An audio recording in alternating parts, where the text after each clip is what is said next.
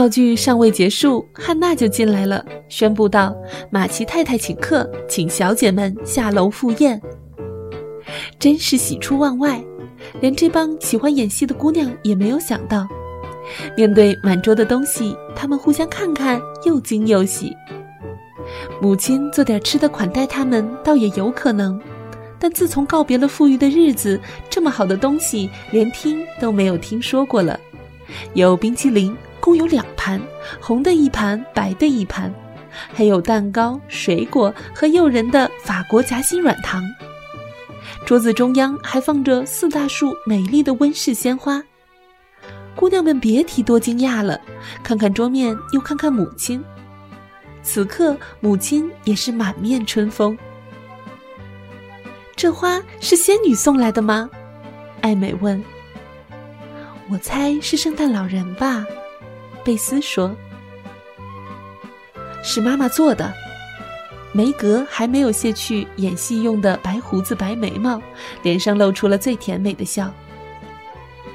乔灵机一动的喊道。一定是马奇姑婆一时心血来潮送点心来了。你们都错了，是劳伦斯老先生送的。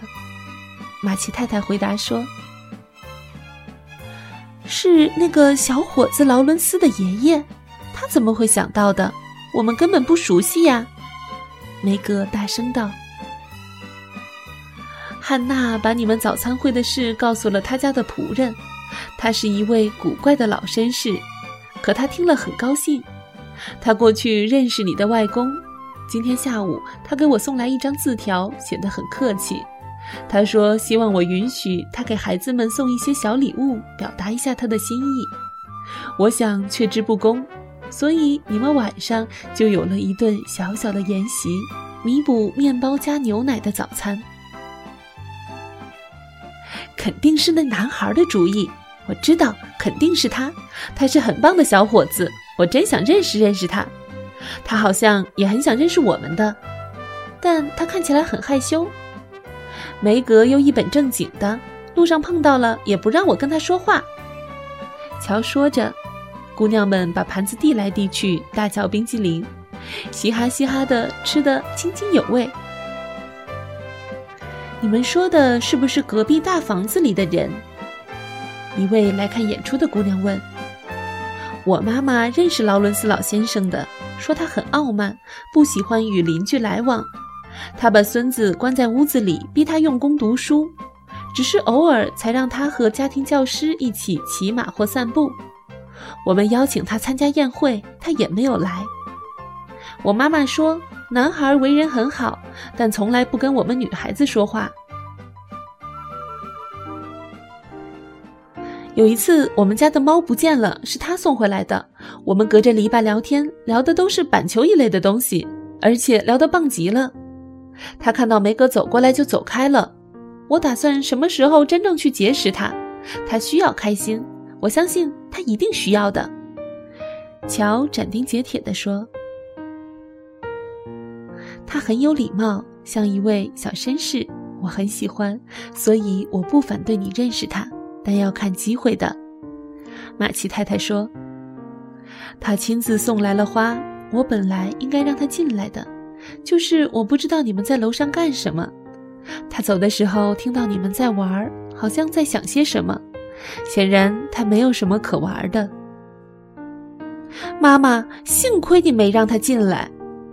乔望着自己的靴子，笑着说：“可我们以后会演另一出。”那出他就能看了，或许他还会参加演戏呢，那不是会很有趣吗？梅格兴致勃勃地端详着花束，说道：“我从来都没见过这么漂亮的花，这真是太美了。嗯，这些花真可爱，可是依我看，贝斯送的花更香。”马奇太太说着。闻闻插在腰带上快要枯萎的花朵，贝斯依偎到母亲的身旁，轻轻地说：“希望能把我这束花献给爸爸，恐怕他的圣诞节过得没有我们这么快乐吧。”